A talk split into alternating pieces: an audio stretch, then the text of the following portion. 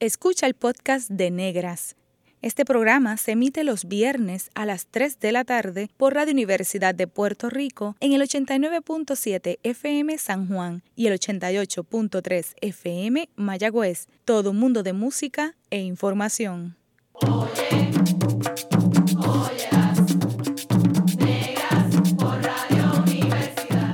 Cadena Radio Universidad de Puerto Rico presenta Negras, producido por Colectivo ILE, un espacio para visibilizar proyectos antirracistas y educar de forma crítica e informada sobre la negritud y la racialización.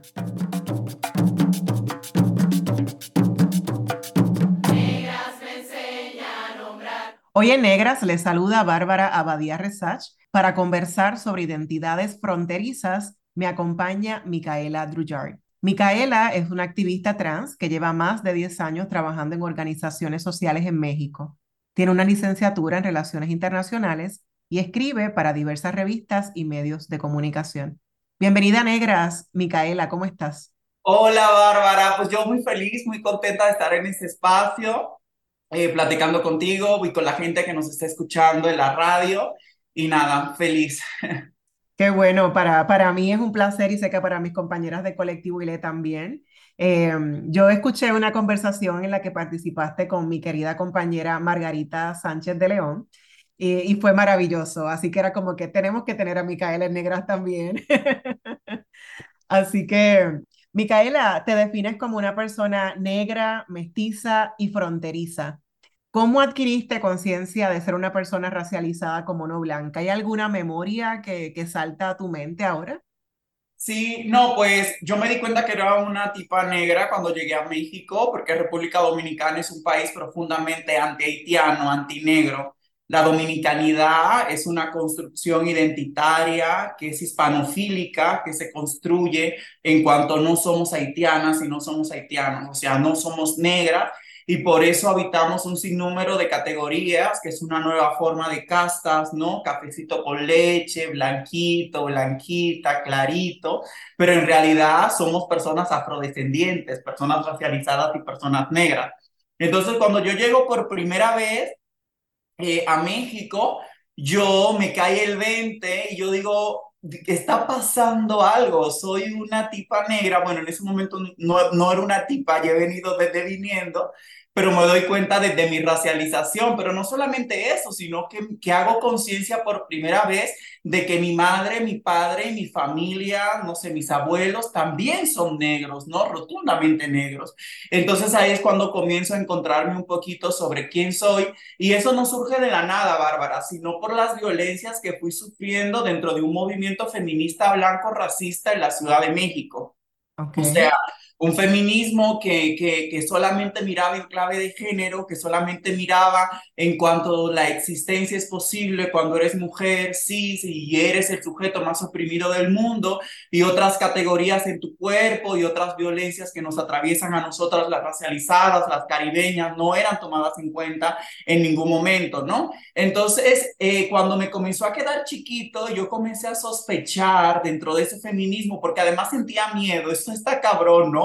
Cómo una puede sentir miedo dentro de un movimiento, porque sentía yo como un poco de resquemor de hablar, porque como había un discurso tan hegemónico, ¿no? Como la narrativa era tan clara, donde tú constantemente escuchabas ese rezo que decía, lo que vivo, lo que soy y lo, y lo que experimento es por ser mujer, pero en ningún momento se decía que era porque soy negra, porque soy prieta, porque soy racializada, porque soy eh, barrializada, empobrecida y muchísimas otras vainas que nos atraviesan, pues una comienza a sentir miedo para no ser esa voz como desobediente o disidente dentro de esa narrativa tan hegemónica.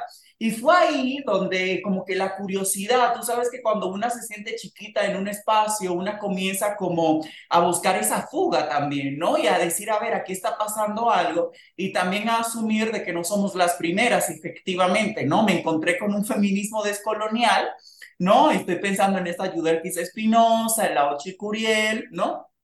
Estoy pensando en la María Lugones, luego me acerco muchísimo, bueno, al mismo tiempo me estoy acercando a las feministas chicanas del tercer mundo, mujeres de color, ¿no? Que lo que los 80 y los 70 están hablando contra ese feminismo blanco, que no están hablando solamente en clave de género, sino que también están hablando en una clave imbrincada, ¿no? Donde está raza, clase, y ya sabes, cuando me topo con las chicanas, con las de coloniales, también me estoy topando con mujeres raza y clase de Angela Davis, y ahí fue donde por primera vez comencé a encontrarle nombre a las cosas que yo estaba viviendo y dije, ah, bueno, es que yo, o sea, no estoy mal, ¿no? Sino en esos espacios de activismo, de feminismo blanco, hay cosas que no se están nombrando porque son invisibilizadas, por eso que Yuderki llama esa razón feminista eurocentrada, donde el género es hegemónico y es el centro de todas las cosas, pero siempre como en esta clave cis.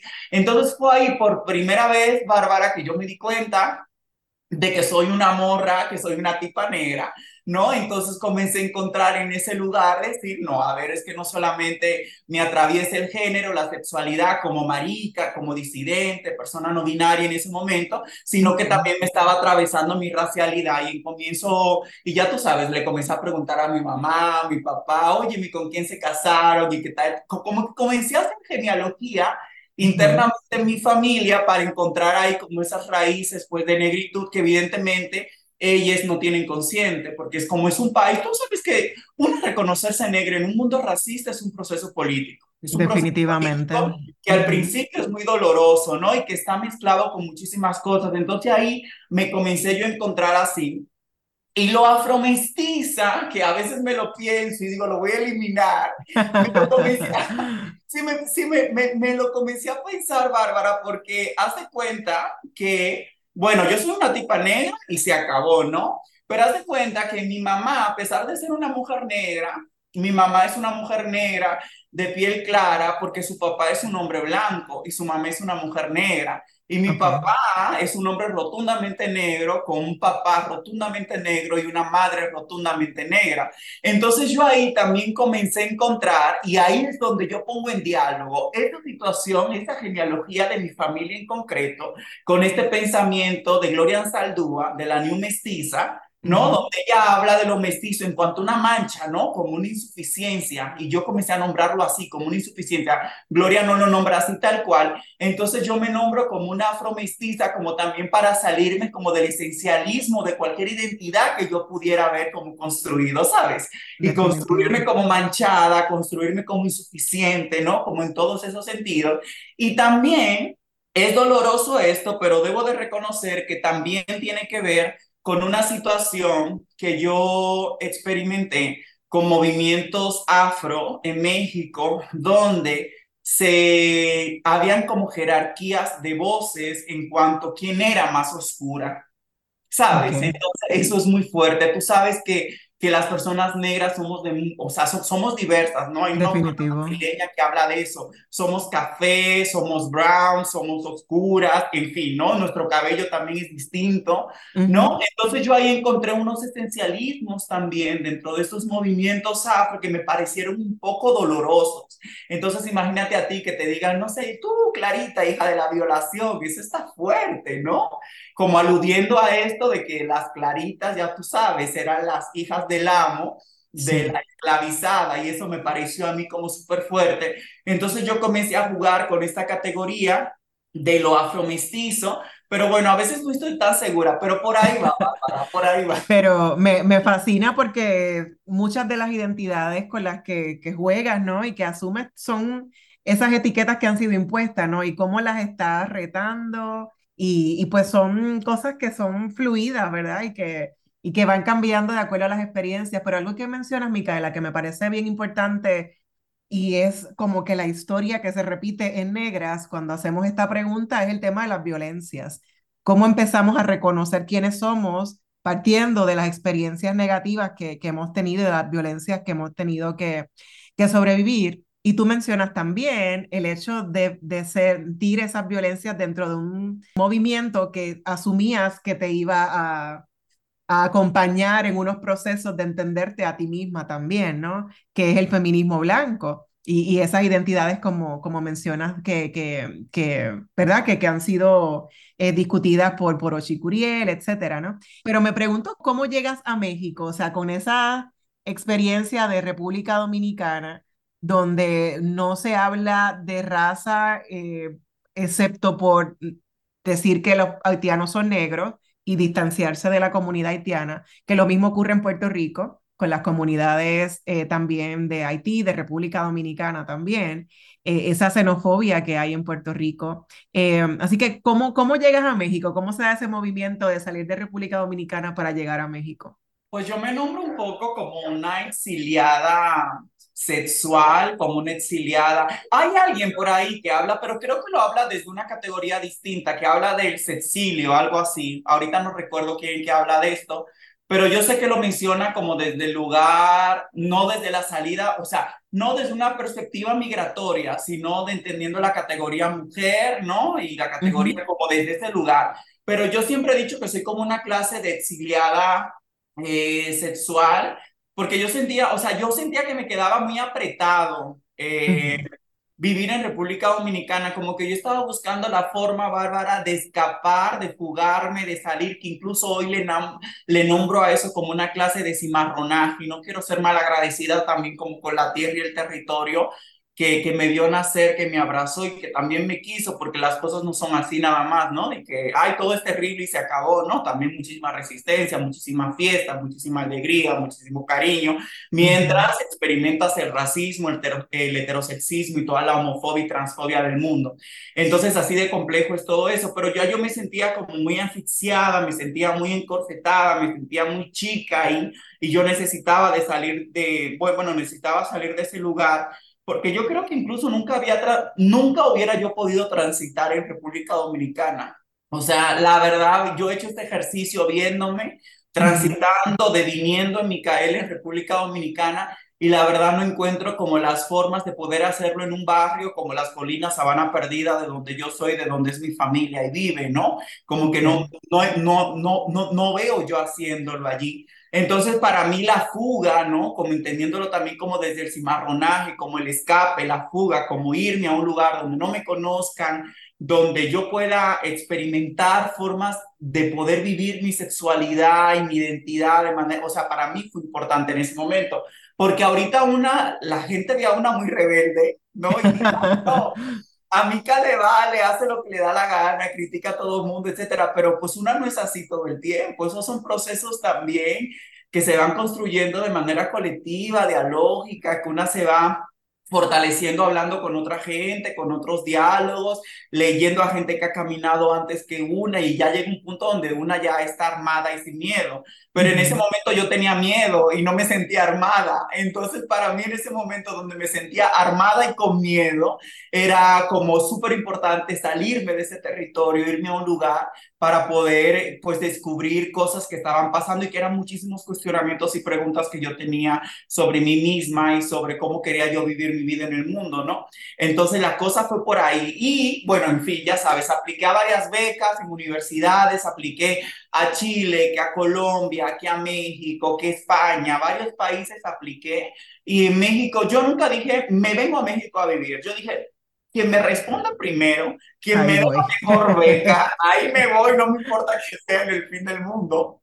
Y dio la casualidad que México fue quien más pronto me respondió, quien más rápido me dio seguimiento en mi proceso de matriculación, quien me dio la, una beca que literalmente era insuperable, o sea, que no pagaba nada de la universidad.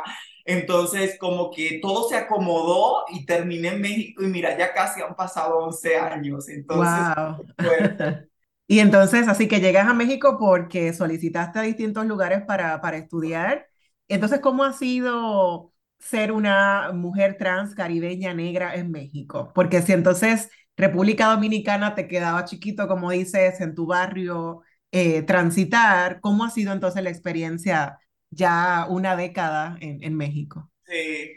Ay, mira, Bárbara, no sé, como, bueno, primero, yo siempre he sido como una experiencia marica que he estado como fuera de, cuando a mí me dicen, ¿cuándo saliste del closet? Para mí es una pregunta que nunca he podido responder porque yo siempre he estado afuera, como que la pluma siempre me ha delatado. Entonces, como que yo nunca pude estar adentro porque era como tan evidente un grito a voces y que mucha gente, incluyendo mi familia, preferían ignorar completamente y fijarse en otras cosas porque era como...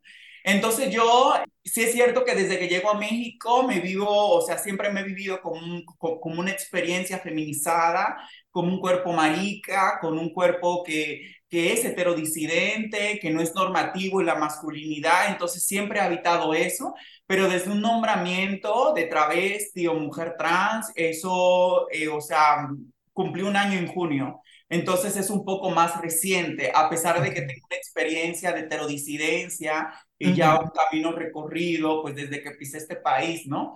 Entonces yo diría que ha sido muy fuerte porque yo creo que México es un lugar muy anticaribe. A pesar de que me siento muy agradecida en muchísimas cosas, también debo de reconocer y debemos de criticar lo que es fuerte. México es un país donde las voces críticas y las voces que, que, que, que, se atreven a responderle al amo, a la blanquitud o a la teoría o al movimiento que se ha convertido en hegemónico y que parece incriticable, es castigado socialmente. O sea, hay un punitivismo, que es un punitivismo que no está inscrito en el Código Penal, en la ley, en las instituciones castrenses, pero que es un punitivismo que opera a través de la cancelación y las redes sociales. Y yo siento que las voces que, que, que gritan, por ejemplo, yo siempre digo, a mí siempre se me ha considerado muy violenta en México, eh, como por mi forma de hablar, pero imagínate, Bárbara, yo me crié en un país donde mi mamá me mandaba a la tiendita o al colmado. Si se le olvidaba algo, yo iba tres cuadras adelante y desde la casa me gritaba que lo, lo que faltó. ¿no? Yo le respondía que sí, ahí. Entonces, en República Dominicana la gente grita. En República Dominicana la gente anda cuerpo pegado con cuerpo. En República Dominicana tú aprendes bachata siendo una morrita, un morrito con la vecina, estrujándote. Y en México, como que eso no se entiende. Hay como una separabilidad del cuerpo hay como una forma de mover el cuerpo, que hay como un moralismo también que constantemente se mueve, claro, que es doble moral, y también que castiga las voces que son contestatarias, que gritan, que hablan y que se levantan de la mesa y que tiran un trago y se van. Entonces yo siendo una travesti en este país que, es que niega a las personas negras, apenas el movimiento antirracistas, se están poniendo los temas sobre la mesa, pero cuando yo llegué a México no se hablaba de racismo tan comúnmente y abiertamente como lo estamos haciendo muchas colectivas y voces ahorita. Era como en México no hay racismo, en México hay clasismo, era como en México no hay personas afro y las personas afro que hay son de otros países, entonces era un negacionismo que oculta un racismo estructural también, ¿no? Entonces, yo siendo como una tipa caribeña, negra en este país, sí ha sido un proceso de mucha disputa de la palabra, de mucha disputa del discurso, de mucha disputa del cuerpo, porque Aquí los códigos para hablar y comportarte y moverte son completamente diferentes.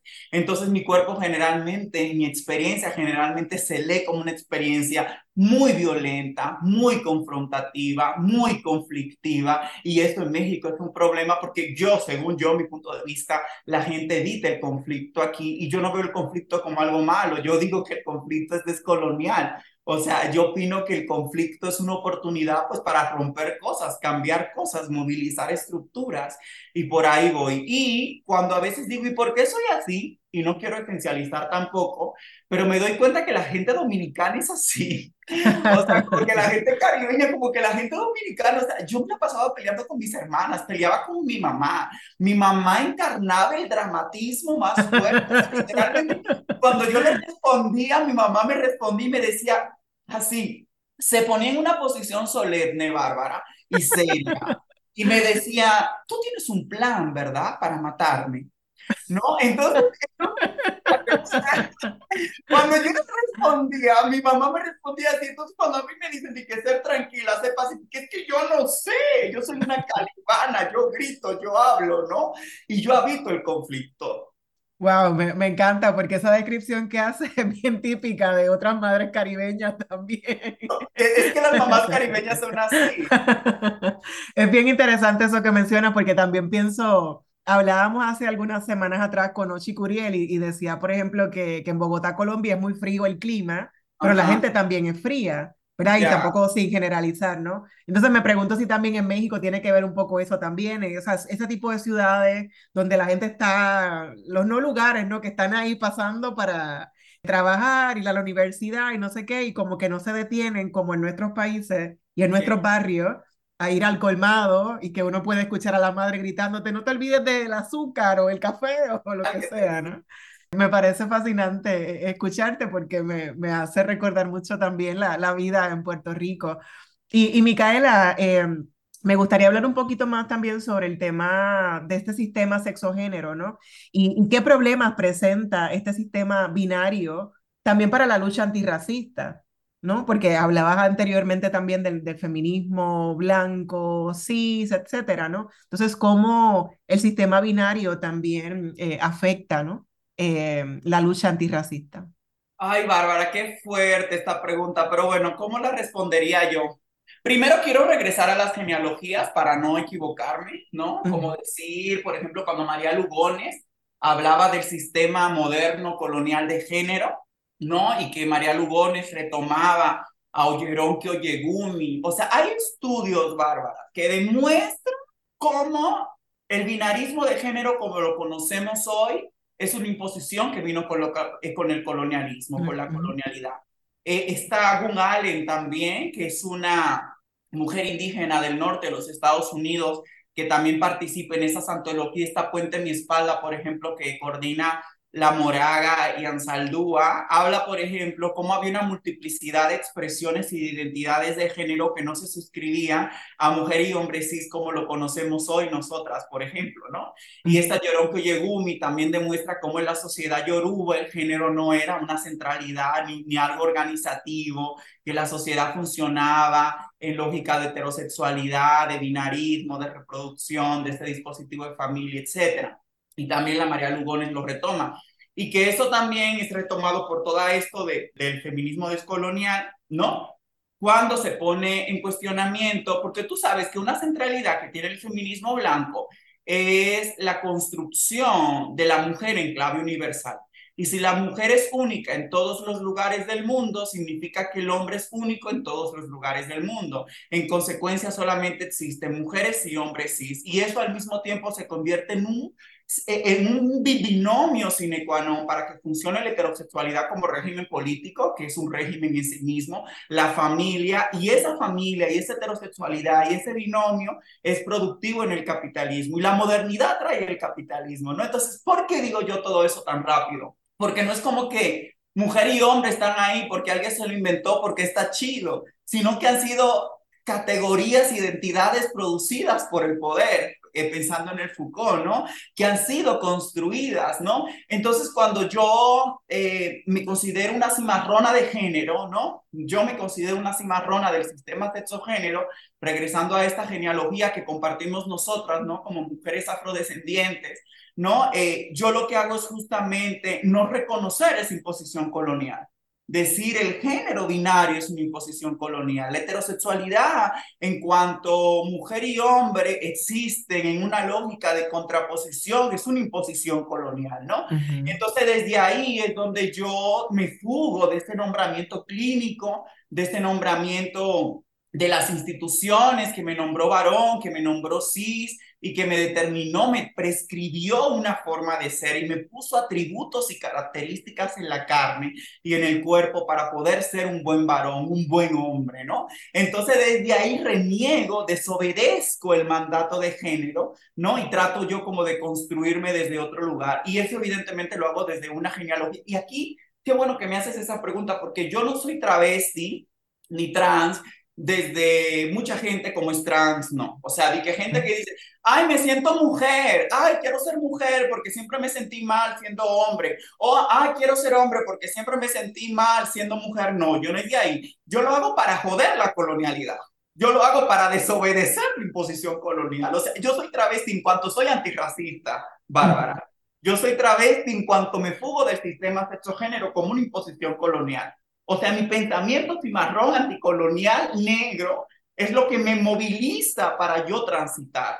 No porque tengo un sentimiento, aunque sí, yo estoy llena de emociones, yo soy un sentimiento, pero no porque esté que, que yo me sentía mal en un lado y por eso me muevo a otro, sino es como una apuesta política eso, ¿no?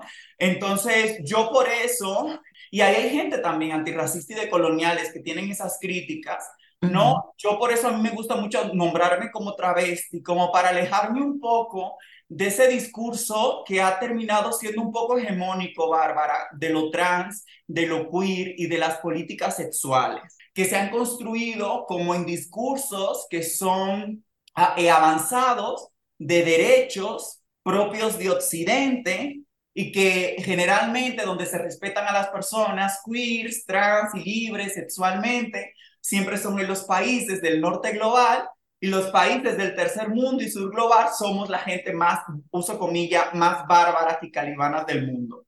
¿no? Entonces a mí me gusta alejarme de esta genealogía porque esta genealogía ha sido utilizada e instrumentalizada. Estoy pensando en la Yasmin Púa, ha sido instrumentalizada y utilizada como un discurso colonialista, Bárbara, para ejercer colonialismo. Estoy pensando, por ejemplo, en lo que hace Israel Estados Unidos en Medio Oriente, Israel con Palestina. No estoy pensando muchos de esos países que ven las políticas sexuales de África y desde una posición de superioridad moral hacen juicios, ¿no? Sin entender, o como cuando el feminismo le habla a las mujeres musulmanas como si fueran mujeres no lideradas y sujetadas.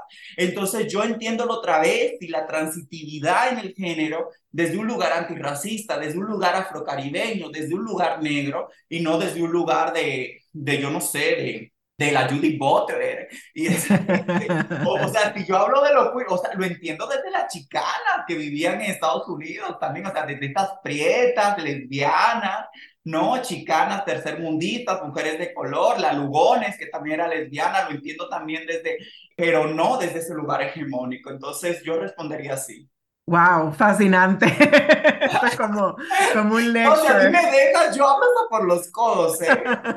Pero me encanta porque va respondiendo muchas preguntas, ¿no? Me están surgiendo otras, obviamente, pero, pero es muy interesante como, como empezar a pensar la manera en la que dices que, que estás eh, como retando todos estos sistemas, ¿no? O sea, cómo, cómo es una politizar, ¿verdad? El cuerpo para retar todo un sistema que, que nos viene pues desde el colonialismo, ¿no? Como mencionabas, tantas culturas que, de las que no conocemos porque no se nos enseñan, donde el asunto del género no existe. Y punto, no, y no, o sea, es algo que aprendimos, como, como las religiones, no, que en Haití pasan esas cosas porque el vudú. Eso es algo que aprendieron y que si hubiésemos, los demás hubiésemos aprendido también, ¿qué vamos a decir? O sea, y en lugares donde no se practica el vudú y también hay terremotos y también hay... En eh, todos lados, y perdóname, pero una crece, yo en República Dominicana, donde yo me crié, escuchando la palabra vudú y todo eso, una son discursos nacionalistas, racistas, que se construyen para odiar al otro, para odiar a lo negro, o sea, y eso a mí me parece, y qué fuerte, Bárbara, que en un mismo contexto repudiamos lo afro y amamos lo cristianocéntrico, católico, colonial impuesto que asesinó en el nombre de la iglesia. O sea, el engaño, o sea, el dispositivo, siempre hay que tener eso claro, ¿no? La evangelización siempre fue un dispositivo clave para la conquista, o mejor dicho, para la colonización. ¿no? Y eso a mí me parece a mí muy fuerte, ¿no? Y, y siempre, siempre sirve mucho traer este ejemplo cuando Ginés de Sepúlveda y Bartolomé Las Casas, allá casi en la Patagonia, fueron a discutir sobre si la gente indígena tenía alma o no, o sea, qué osadía de la blanquitud, ¿no? Es fuerte. Gracias, gracias por, por mencionar eso. Micaela, también quisiera eh, preguntarte, has hablado mucho sobre el tema de, del trato de, lo inhumano, de lo humano, etcétera, y has hecho reflexiones muy interesantes sobre el tema de lo humano. Por ejemplo, planteas que la humanidad no es dada por igual. ¿A qué te refieres? Bueno, eso tampoco yo me lo invento y quiero citar, o sea, cuando Fran Fano eh, habla de la zona del ser y del no ser, está hablando ahí de que la gente negra no fue, o sea, las personas negras indígenas racializadas, no europeas, no blancas, fueron construidas desde un lugar no equitativo, no igualitario, en comparación con la gente blanca. ¿no? Por ejemplo, yo siempre digo, vámonos a los ejemplos, ¿no? ¿Cómo se pudo justificar el hecho de que la esclavitud no se pudiera haber utilizado una vida negra para que trabajara hasta morir, ¿no? Que cuando no cumplía sus horas de trabajo en los cañaverales, en los cafetales, ¿no? En las plantaciones de plátano en Estados Unidos, en, los campos de algodón, le podían, no sé, quitar una extremidad, un dedo, un diente o lo que nos dé la gana. estamos hablando de tortura. La humanidad solamente recuerda el genocidio y de, del holocausto, Bárbara, pero aquí el, el, primer genocidio fue en 1492 cuando secuestraron a nuestras ancestras negras y racializadas de África para ser consideradas como muebles y muebles de trabajo. Eso lo dice Angela Davis en Mujeres, Raza y Clase, ¿no? Entonces, cuando yo hablo desde ahí, desde ese lugar no humano, estoy retomando esa concepción ontológica que es humanista. Yo me declaro también antihumanista, porque para mí lo humano siempre es ilustrado, lo humano es colonial, lo humano lo definió Kant. Kant definió la belleza, definió lo humano, lo puso en el centro de todo el mundo. ¿Y por qué estoy diciendo esto? Porque, por ejemplo, cuando a mí me resuena ¿no? Discurso sobre colonialismo de Inés cuando hace la adaptación de La Tempestad para un discurso, eh, eh, para, eh, para un teatro negro, ¿no? De La Tempestad que escribe Shakespeare, que pone al Calibán en un lugar de, sí, de contestación, de revuelta frente a Próspero, que es Colón, ¿no? Que es el colonizador. Ese lugar de no humanidad para mí es un lugar violento, descolonizador, que contiende otros sentidos de existencia sin apelar a ser el amo. ¿Sabes? O sea, no quiero ser como tú. No quiero ser como tú, te quiero maldecir y te deseo lo peor del mundo. ¿No? Y desde aquí me reapropio de esta injuria, ¿no? Pensando en el Foucault, me, me reapropio de esta negritud, me reapropio de esto que nombraste inferior y desde aquí me voy construyendo desde ese lugar. Entonces yo cuando pienso en el antihumanismo, me, me llamo no humana, me llamo travesti, me llamo no mujer, mientras al mismo tiempo me llamo trans o me llamo travesti, es una forma de yo como escupir y rechazar las categorías que otorga humanidad. ¿Saben? O sea, constantemente la gente está apelando a querer la humanidad, a parecerse a la humanidad, a parecerse eh, un poquito más a la blanquitud. Entonces, como rechazar eso y abrazar, no sé, uso comillas, no sé, ahorita estoy pensando en la animalidad, en lo calidad, en lo no humano, ¿no? Pienso en Ansaldúa, decir, sabes que no quiero vivir en el centro del Estado-Nación, que es blanco, racista, heterosexual. Quiero vivir en la frontera, que es una herida colonial, pero desde ahí me reivindico me lleno de sentido y de existencia. Para mí esto es un lugar político que construye un episteme, un conocimiento, un saber, una ontología. Entonces yo desde ahí estoy pensando lo no humano, ¿no? Como si los blancos siempre se llamaron humanos, ¿por qué nosotras también nos queremos llamar humanas? ¿No? Si, si los blancos han construido ese antropoceno en el cual la humanidad blanca que expropia todo a través del capitalismo yo escuchaba hace unos días a mi compa Brenda hablar sobre una palabra indígena, que ella estaba tomando unos cursos con una comunidad y, y en este lenguaje, bueno, en ese idioma indígena, se mencionaba de que todo tiene corazón, Bárbara. La piedra tiene corazón, todo tiene corazón. Obviamente que Occidente, cuando utiliza el capitalismo, entiende de que no todo tiene corazón, porque de la única forma que tú puedes expropiar, robar, y profundizar conflictos por tierra y territorio es entendiendo que la única vida relevante es la humana y cualquier otra vida no es relevante. Y ahorita me estoy acordando de los zoológicos humanos de personas negras, ¿no? ¿Te acuerdas de esa Venus negra? Creo que se llamaba Sara, si, si mal no recuerdo. Sí, ¿no? Que era una mujer, o sea, una mujer negra que sus proporciones corporales se vieron como, se consideraron no humanas y se exhibieron en Inglaterra y se exhibieron en Francia. Y los museos de personas racializadas negras también eran comunes, o sea, eran personas que no eran consideradas humanas. Pensemos en los, eh, eh, en los zoológicos, los animales ¿Qué, qué, lugar ocupa? No, no ocupa un lugar relevante como a la humanidad. Entonces yo creo que una política también antirracista es como rechazar y escupir a la humanidad, lo que se parezca a lo humano, y abrazar más la animalidad, lo que se parezca a lo menos humano y lo más bárbaro. Y eso me parece como potente. En breve regresamos con Negras y continuaremos dialogando con Micaela Druyard en torno a identidades fronterizas. Sigue en sintonía con Radio Universidad de Puerto Rico.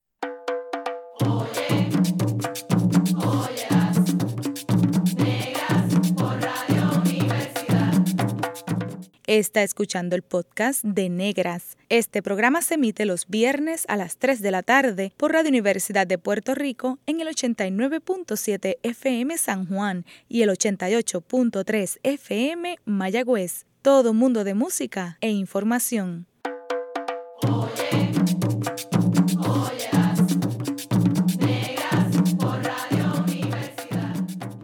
Usted está escuchando Negras, inspiradas en las grandezas de nuestras ancestras. Le saluda Bárbara Abadía Resach.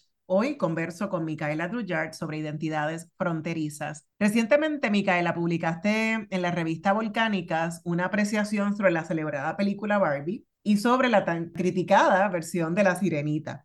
¿Podrías abundarnos? Porque en Puerto Rico ambas películas han sido éxitos y ha habido también mucha conversación con respecto a, cómo la gente ha percibido tanto Barbie como una sirenita negra.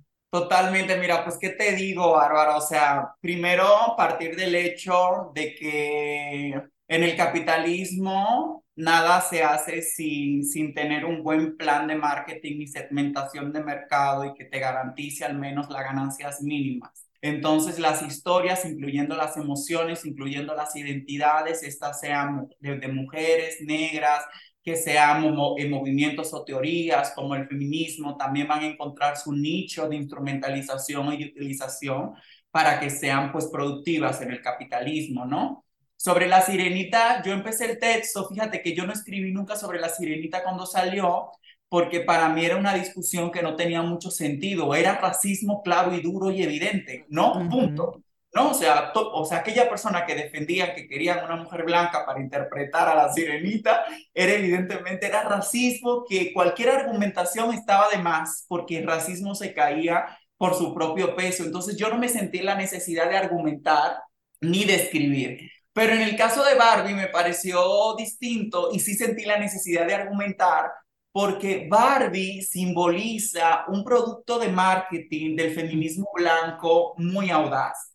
Una porque ya tiene una experiencia en la carne, porque ya tiene un camino recorrido, porque ya tiene algunas lecturas, algunas críticas, reflexiones, tenemos diálogos, conversaciones. Quienes acceden a este tipo de programas que nos están escuchando ahorita más o menos se acercan a, de, a una manera diferente como de ver el mundo, ¿no? Pero cuando yo estaba en el cine y yo luego veía las redes sociales y yo veía gente de muchas edades y veía a niñas, a niñas, incluso veía manes ¿no? Que quizás representan el patriarcado terriblemente, riéndose del patriarcado, fue cuando yo me di cuenta que era una forma de banalizar completamente lo que significa ¿no? Eh, primero el patriarcado como un sistema que no solamente, ya ves que ahí el patriarcado es simbolizado por caballos y Keynes, ¿no? Entonces el patriarcado no es eso, el patriarcado es capitalismo, el patriarcado es racismo, el patriarcado es blanco, el patriarcado es acumulación, entonces todo eso se anula. Por otro lado, cuando te das cuenta cuáles son los problemas de las mujeres, el problema de la mujer blanca, un pie plano y que celulitis, ¿no? Y luego que su realización es ser humano, que eso se relaciona con lo que veíamos en el primer segmento cómo te alejas de esa humanidad. Pero si te das cuenta, la realización de la humanidad de la Barbie se hace en cuanto su cuerpo es genitalizado, ¿no? Y es por eso que el nombramiento clínico, desde que tú naces y yo nazco, es fundamental que digan cuál es tu género y cuál es tu sexo, porque es lo que te hace humana. ¿Me explico? Y te diferencia de tu gato, de tu perra o de tu perro. No, lo que te da el género es esa genitalización y el género forma parte del humano. Entonces, y luego me di cuenta cómo hay una tokenización y una instrumentalización de otros procesos, a una morra Barbie eh, eh, con discapacidad que sale un segundo, pero sale en una película donde tener un pie en puntas es fundamental mientras ella está sentada en una silla de ruedas, la gordofobia invisibilizada porque nadie comía en esa película, porque evidentemente es Barbie, el protagonismo central de la Barbie estereotípica. Eso manda un mensaje claro, Bárbara, ¿no? Sí. Muchas Barbies, Barbie presidenta, Barbie escritora, todas funcionales dentro del capital con carreras productivas dentro del capitalismo. Pero ¿quién representa el centro de la lucha, el centro del problema? ¿Cuáles son los problemas relevantes? ¿Dónde está la trama? En la Barbie estereotípica, que da la casualidad que también es una Barbie blanca, ¿no? Entonces, a mí me pareció, mm, o sea, yo creo que Barbie es, una, es un producto pedagógico. Es un, es un producto pedagógico del feminismo blanco Neta que yo me estoy imaginando, Bárbara, a colectivas de feministas blancas, o sea, de que no son racializadas, ni tienen una perspectiva crítica. Neta que me lo estoy imaginando así como noche de cine debate, vamos a ver Barbie y vamos a hablar sobre patriarcado. ¿Sabes? O sea, una forma fácil de decir, vamos a hablar qué es el patriarcado. Y al final va con la narrativa de que todas las mujeres, a pesar de que habían Barbies negras, ahí no apareció racismo por ningún lado. ¿Cómo puede ser posible que pongas una Barbie presidenta negra o una Barbie escritora negra y en ningún momento hay oportunidad para mencionar, o sea, si estamos preocupadas por el mundo, al menos mencionar en algún momento el racismo. No, eso no aparece porque los problemas de las mujeres no tienen que ver con el capacitismo, con la gordofobia, con el racismo, con el capitalismo, tiene que ver con la centralidad hegemónica del género en cuanto son mujeres cis. Y es ahí donde te das cuenta cómo el feminismo blanco utiliza un producto pop de Hollywood para hegemonizarse a nivel masivo. Porque, a ver, ¿quién lee los... O sea, Incluso hasta las propias feministas blancas, ¿quién se acerca a leer la teoría y la literatura feminista? No es todo el mundo, pero Hollywood esta vez lo puede hacer, el feminismo blanco esta vez lo puede hacer. Y algo que yo mencionaba en la columna también, es que muchas feministas básicos, ¿no? Salieron y dijeron, ay, siempre le exigen más a las mujeres. E, e, esta Greta, la directora, es una feminista de toda su vida, es una feminista blanca.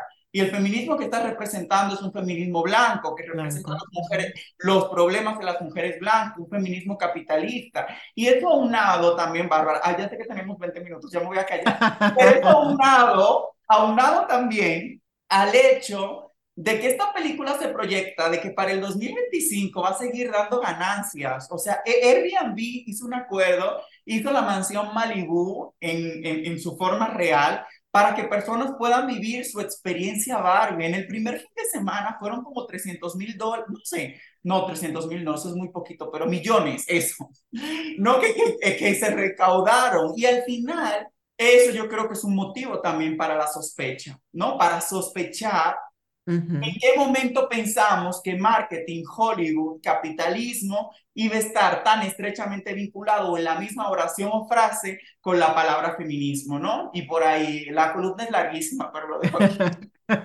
No, yo creo que nos has dado un resumen que es súper importante y muy provocador, así que gracias por, por compartirnos esa impresión. Micaela, también eres parte de un proyecto de radio comunitaria que se gesta en México y que se llama Radio Nopal desde allí produces un podcast que se llama Café Marica, Marica con K. Háblanos un poco de ese proyecto y sobre las alianzas también alternativas que se construyen desde esos espacios como Radio Nopal. Sí, pues mira, Café Marica ya es un proyecto de podcast que tiene alrededor de un año y pico y ahora se convirtió también en un programa de radio que se transmite cada 15 días, los jueves cada 15 días. Eh, y el objetivo justamente es poder como llevar estos, como estas reflexiones, estos piensos que uno va teniendo, como a otros espacios, ¿no? Donde hay otras audiencias, otras personas, ¿no? Y una forma también tanto de democratizar como el diálogo público, el saber, los conocimientos, pero también de apostar como por abrir grietas descolonizadoras en otros lugares, ¿no? Entonces, por eso a mí, no sé, cuando tú me invitaste, o sea, cuando me invitan a estos espacios, a mí me encanta porque yo creo que siempre llegamos a oídos nuevos y eso es una forma también como de disputar los sentidos de existencia de lo que ya ha sido históricamente hegemónico. Entonces ahorita lo de Café Marica con K de marica, porque a pesar de que soy una travesti, sigo siendo una marica y nombrarme marica es una forma también de alejarme de esta narrativa LGBT que es heterosexualizante, de que gays en inglés, queer en inglés, etcétera, etcétera y como regresar como a ese lugar que en algún momento significó un insulto fuerte para una, ¿no? Entonces, eh, justamente habito esos espacios de radio también como espacios que han sido históricamente negados, Bárbara, ¿no? O sea, o sea tener esos espacios en radio, o sea, que, que este programa que ahorita la gente está escuchando se transmita por una radio de una universidad, tiene que ver con la colonialidad del saber, tiene que ver, o sea, nuestras voces en algún momento eran vetadas, no relevantes ni centrales. Que se llame negras. Y que se llame negras, imagínate, que se llame negra, que se llame café marica, que se llame así, ¿no? Que las voces que se escuchen cada vez que prendas o, que vayas a escuchar sea la voz de, pues, de una tipa negra, racializada, caribeña, ¿no? En tu caso, en mi caso, en el caso de, eh, de las compas que participan contigo en el programa. Entonces yo lo veo por ahí.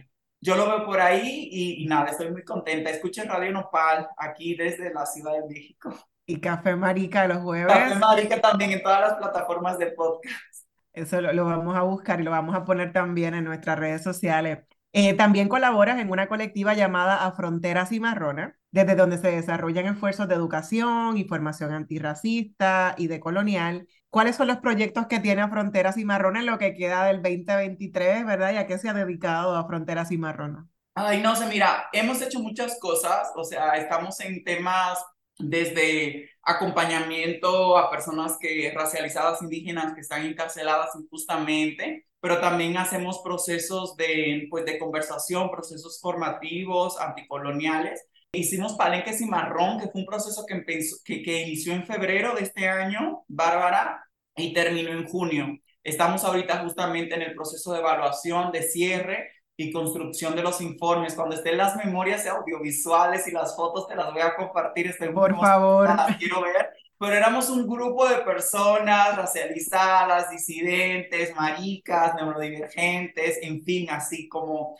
las desbordadas no humanas orilladas en la frontera de la nación heterosexual, citando a la OCHI, eh, nos reunimos durante todo este tiempo a pensar juntas, ¿no? A pensar juntas, a hacernos preguntas, a hablar sobre si es posible descolonizar todo, si, eh, a, a, eh, hablar como cómo cimarronar, cómo escaparnos, ¿no? Y duramos todos esos meses en conversaciones permanentes y terminamos en un encuentro presencial de toda una semana donde vino Chicuriel, Yuderquis Espinosa, nos acompañaron de lunes a viernes, maravilloso, una cosa hermosa.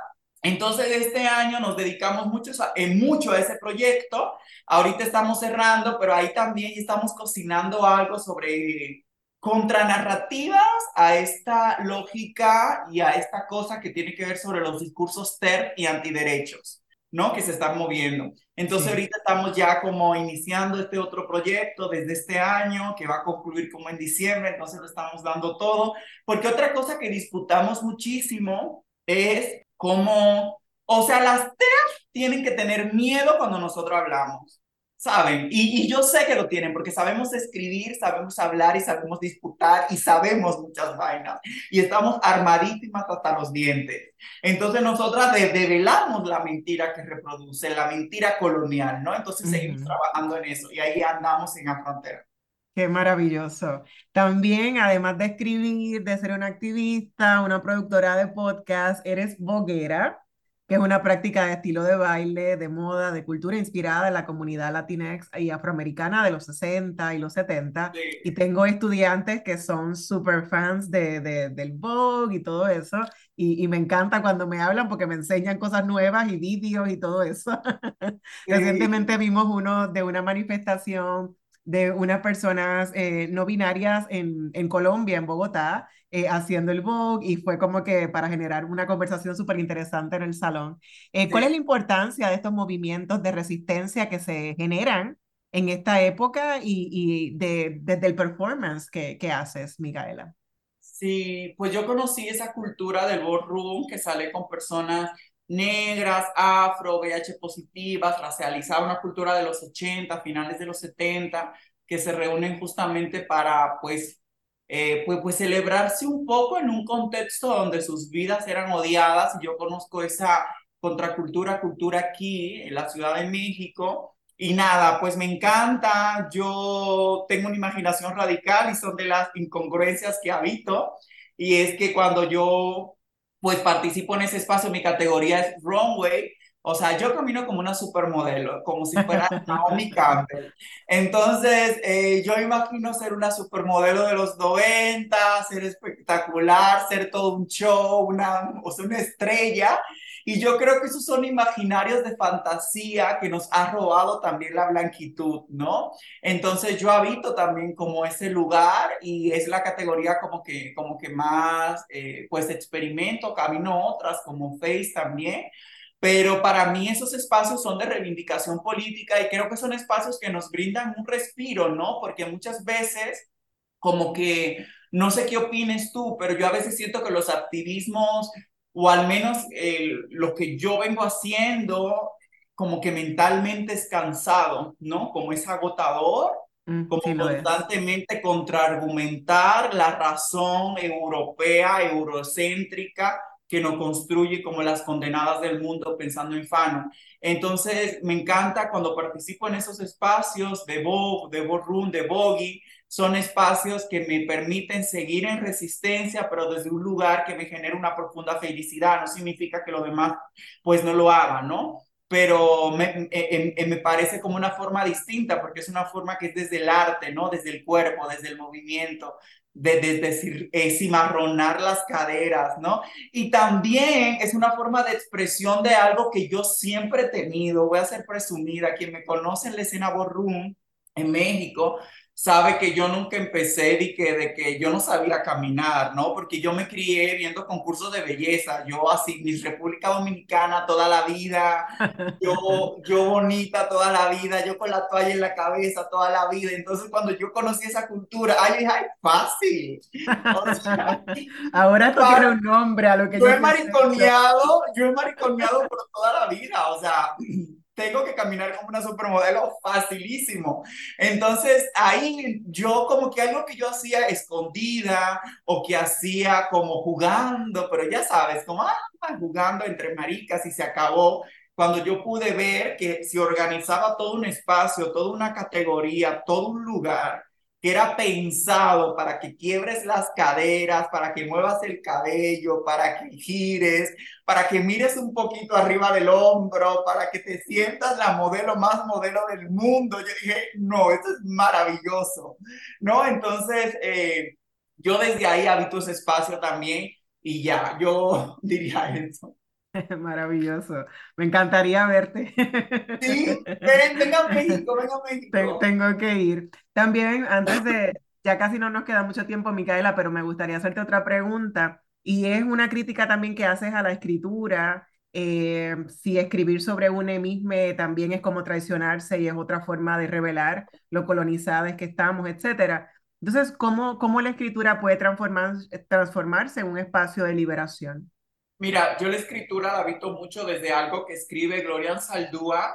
Gloria Saldúa cuando escribe, bueno, cuando coordina esta puente en mi espalda, escribe una carta a las tercermundistas, a mujeres que no son hegemónicas, que no tienen su cuarto propio, como Virginia Woolf, que no tienen un millón de dólares ni su cuarto propio, que no son privilegiadas, que no son blancas, y que escriben, como decía esta Audrey Lorde, en el camión, cuando tiene chance en el baño, que vas rápido y haces un poema, etcétera, ¿no? Entonces, e, ella escribe una carta dirigida a ese tipo de mujeres, a ese tipo de personas, ¿no? Y en esa carta dice que ella escribe para no como ensimismarse en el... Estoy poniendo mis palabras, ahorita no recuerdo las palabras exactas que ella usa, pero que ella escribe para no ensimismarse en este mundo, eh, bárbara, ¿no? Como para no perderse en este mundo, para reconocerse a sí misma, ¿no?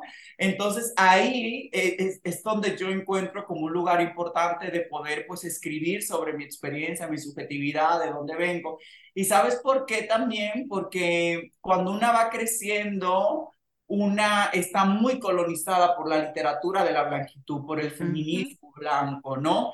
Y yo siempre digo, ¿cómo hubiera sido la experiencia? Yo, yo no sé en qué tipo de feminismo o no sé si tú te adscribes a feminismo, Bárbara, tú empezaste, pero la mayoría de gente racializada negra que yo conozco, que son mis amigas, empezaron en un feminismo blanco. Y luego le fue incómodo y comenzaron a descubrir a las racializadas, negras de color. Y la pregunta que yo hago, ¿por qué? ¿No? Entonces yo creo que hay que comenzar a escribir más, hablar sobre una y también a escribir mal, ¿no? Porque esas narrativas que creen que para escribir hay que hacerlo como Judy Butler, como Simone de Beauvoir, que nadie le entiende, que casi casi tienes que leer tres veces la misma página, yo creo que eso es una forma de colonialismo feminista también, ¿no? Entonces, creo que, que, que por eso yo, el escritura encuentro un lugar potente también y político de reivindicación y de resistencia. ¿Con qué sueñas, Micaela? ¿Con qué sueño? Ay, qué fuerte. ¿Con qué sueño? Mira, yo sueño con yo, yo, yo sueño con vivir a las afueras de alguna ciudad, pero que no sea lejos de la ciudad, que me permita regresar a la ciudad, tener un patio donde tenga patos, gallinas y como animalitos que estén ahí corriendo y que cuando yo, no sé, tenga mi compu, que tenga una ventana y esté escribiendo, haciendo cosas, como que vea corretear al perro, al pato, ¿no? Y que como que esa imagen me, me haga que me pierda un rato. Yo, eh, yo sueño con, hacer, con ser amada y con amar. Creo que el amor muchas veces se nos ha negado a las travestis, a las negras, a las racializadas. Sueño también con ser amada y también con amar. Y, y básicamente ese es mi sueño ahorita, ya nada más. Y salud y vida y tener un vinito ahí cerca y ya. Qué maravilloso, Micaela. Ha sido un placer escucharte. Eh, de verdad que he aprendido mucho escuchándote y, y, ojalá que podamos seguir teniendo más conversaciones sobre estos temas tan importantes porque se nos va la vida eh, en un sistema que, que no, no fue diseñado para que existiéramos y para que tú y yo estuviésemos hablando hoy aquí y, y, para que nuestras voces se escucharan también a través de las ondas radiales y para que un público escuchara estos temas y, toda esta lección que nos has dado. Como siempre, agradecemos al personal técnico de Radio Universidad por su apoyo en esta edición de Negras. No olviden sintonizar Negras el próximo viernes a las 3 de la tarde. Feliz viernes a todos. Cadena Radio Universidad de Puerto Rico y Colectivo ILE presentaron Negras, asumiendo nuestro justo rol como forjadoras de cambio. Acaba de escuchar el podcast de Negras. Le invitamos a que nos sintonice los viernes a las 3 de la tarde por Radio Universidad de Puerto Rico en el 89.7 FM San Juan y el 88.3 FM Mayagüez. Todo un mundo de música e información.